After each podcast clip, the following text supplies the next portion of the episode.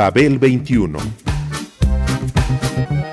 I came on my spaceship to save the Earth. I've been to the south and I've been to the north. Check me out, darling, when you hear me sing. I'm an ugly duckling, I'm a beauty king. I'm an alien Elvis, I bring love and joy. My dance might remind you of the disco boy. I'm young, I'm old, I've got a heart of gold. I'm an ultimate gift to the people of the world. Some say that I come from Russia, some think that I come from Africa. But I'm so sorry, I'm so sorry, cause I come from the planet Paprika. El gusto hipermoderno. Babel 21. Greetings from planet Paprika.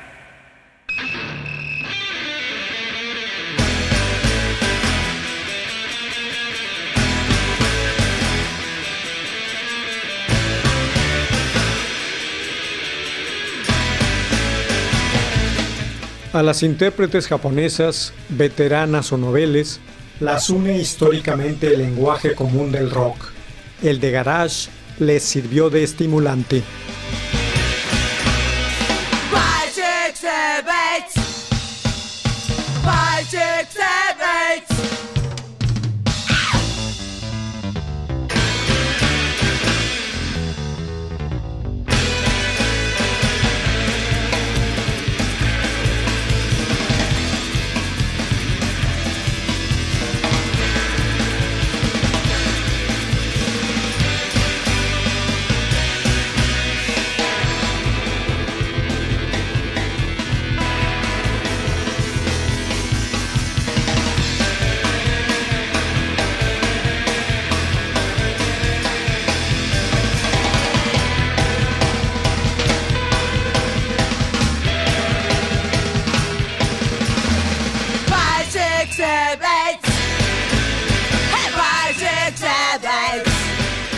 La cultura del rock llegó rápidamente, más rápido que ninguna otra, a las cuatro esquinas del mundo, a partir de la década de los 50. En las antípodas japonesas recibieron gustosos y con adecuación su diáspora global, en lo que solo era un comienzo. Las mujeres dentro de esta vertiente del rock en las siguientes décadas japonesas no incursionaron en lo introspectivo o en la disyuntiva del ser o no ser.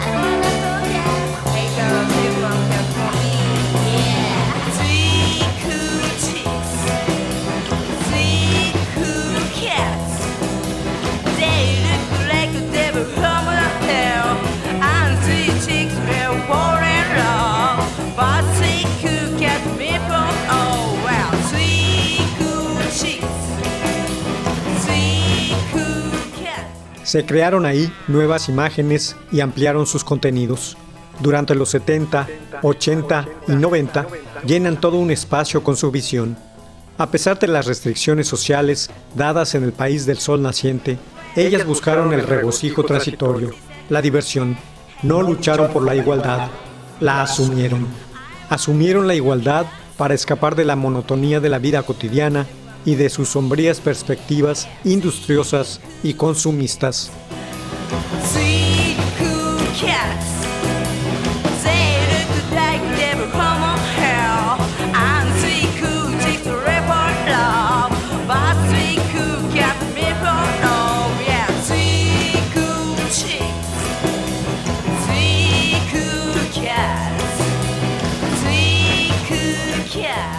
Ahora ellas lo escogían todo y el mundo debía acomodarse a sus expectativas. One, two, three.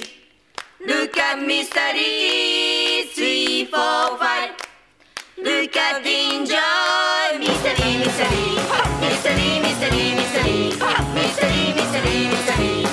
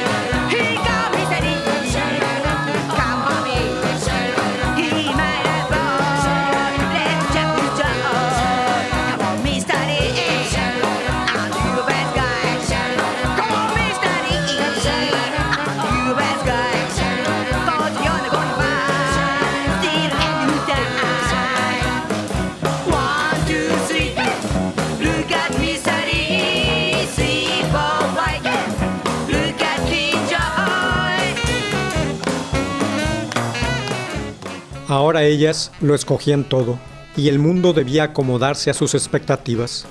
Las garacheras niponas renegaron de las militancias restringentes y predicaron con el ejemplo el individualismo de su conciencia social. En el garage, sesentero, revival, punk o post, alternativo, etc., de las décadas de fin del siglo, las mujeres dejaron de ser en las canciones los objetos complacientes para convertirse en quienes exigen lo suyo.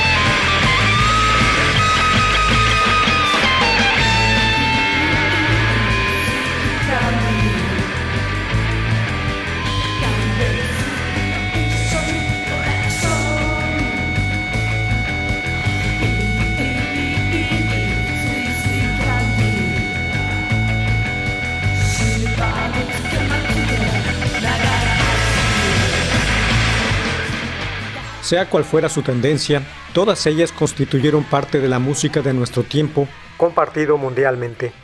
Las intérpretes niponas del rock de garage cantaron con el conocimiento genérico y contaron con su fuerza y tradición. Ellas constituyeron poesía urbana rica, atractiva, desgarrada y cotidiana.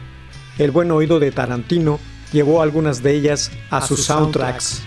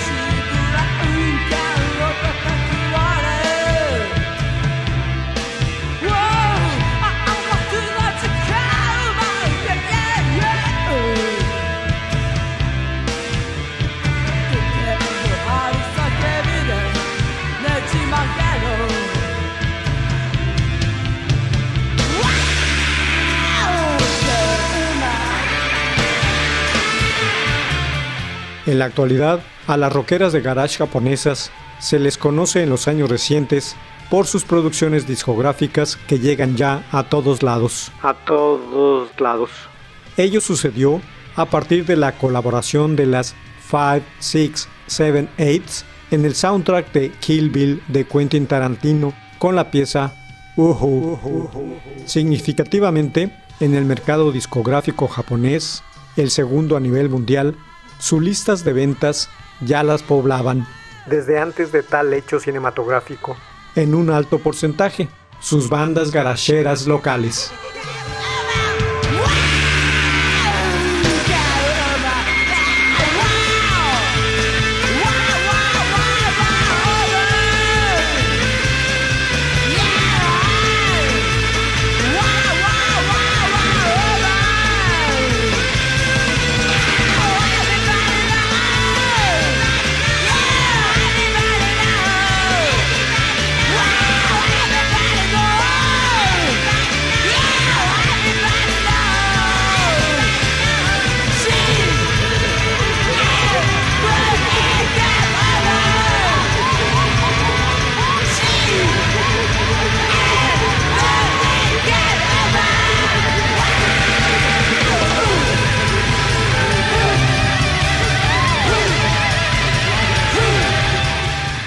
Como en muchas otras cuestiones, en la Tierra del Sol naciente, las cosas se mueven de otra manera, a la suya. A la suya. Si para la industria occidental la radio es una piedra angular en el ámbito promocional de un disco, al menos hasta el fin de la primera década del siglo XX, en Japón no fue así.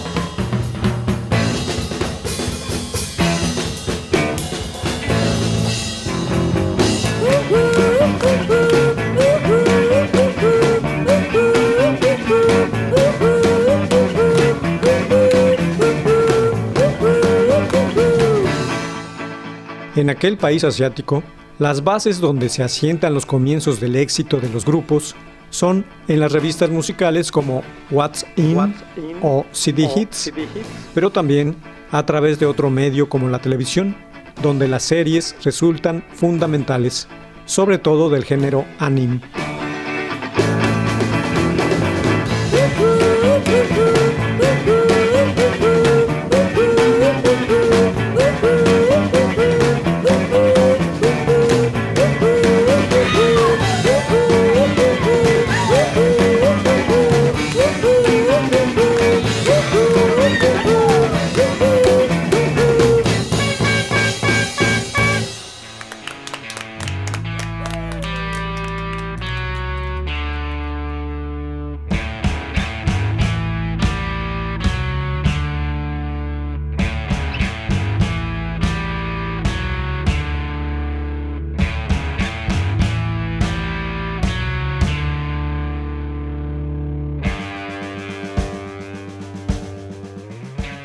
Series resultan fundamentales. En ellas se utilizan para sus rúbricas de apertura o salida las canciones de grupos y artistas japoneses de diversos géneros. En lo respectivo al campo garachero, el estilo de algunos de sus animes les otorgan a sus canciones representativas el salto cuantitativo que les produce el reconocimiento público.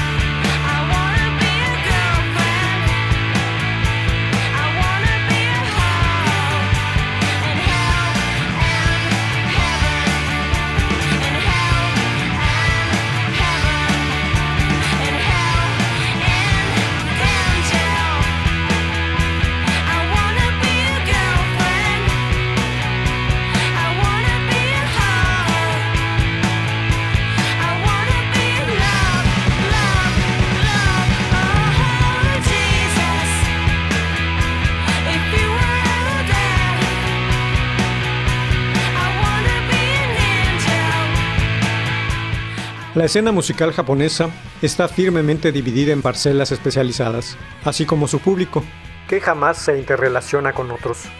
El área del rock no escapa a ello en aquella zona del mundo, y partiendo de las más de 250 formas y derivados que tiene, el rock de garage cuenta con su parcela, sus grupos y sus fans.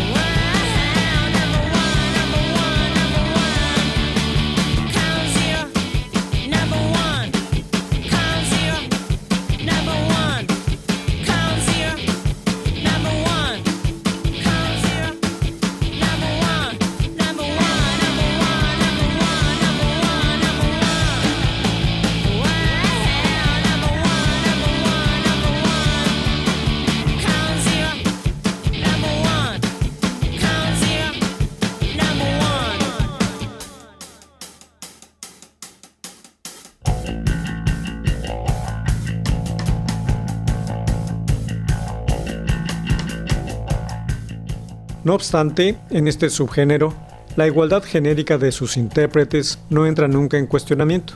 El público es el mismo para grupos masculinos y femeninos de tal categoría. Hoy por hoy existen grupos japoneses de garage con base en el rhythm and blues, el underground, garage, fase que ha crecido en las primeras décadas del siglo XXI, pasando por el protopunk, el revival, el retro y el garage punk, entre otros derivados.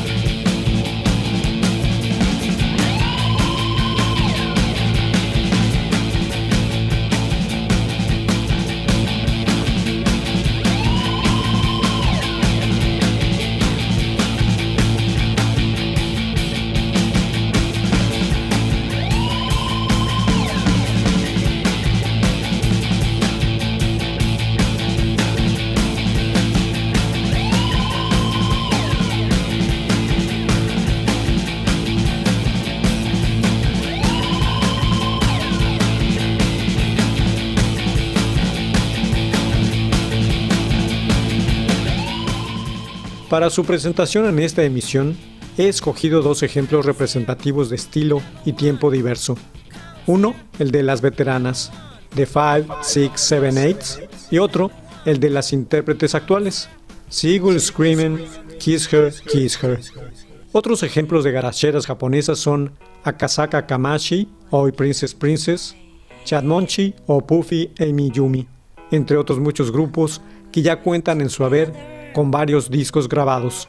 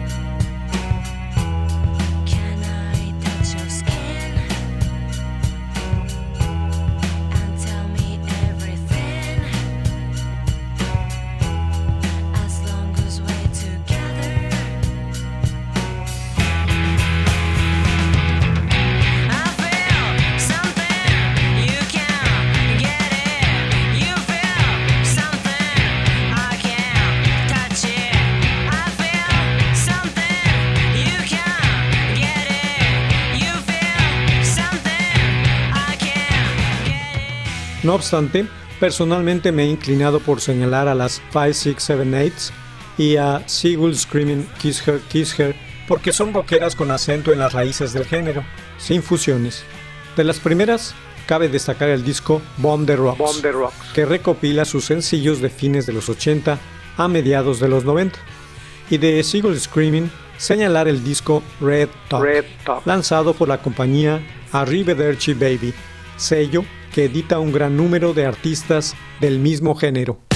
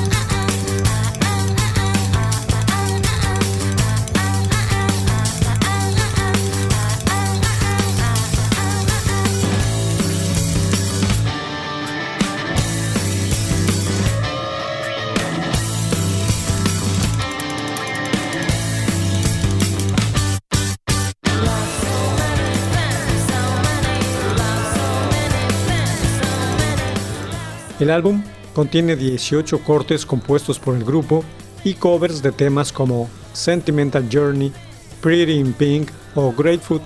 Finalmente, todas ellas, las veteranas y las noveles, las une históricamente el lenguaje común del rock. El de garage les sirvió de estimulante.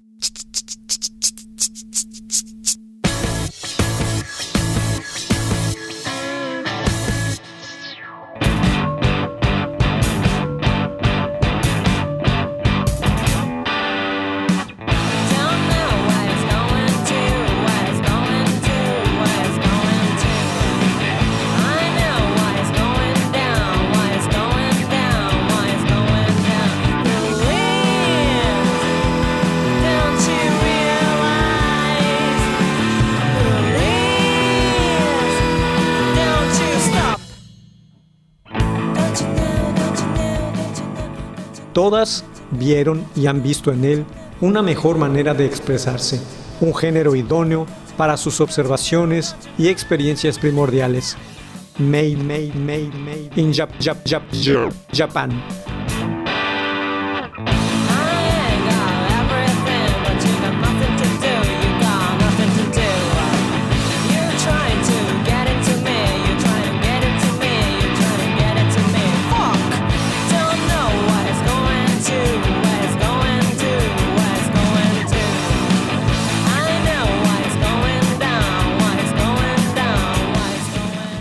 Babel 21, un programa de Sergio Monsalvo. Producción a cargo de Pita Cortés, Roberto Hernández y Hugo Enrique Sánchez.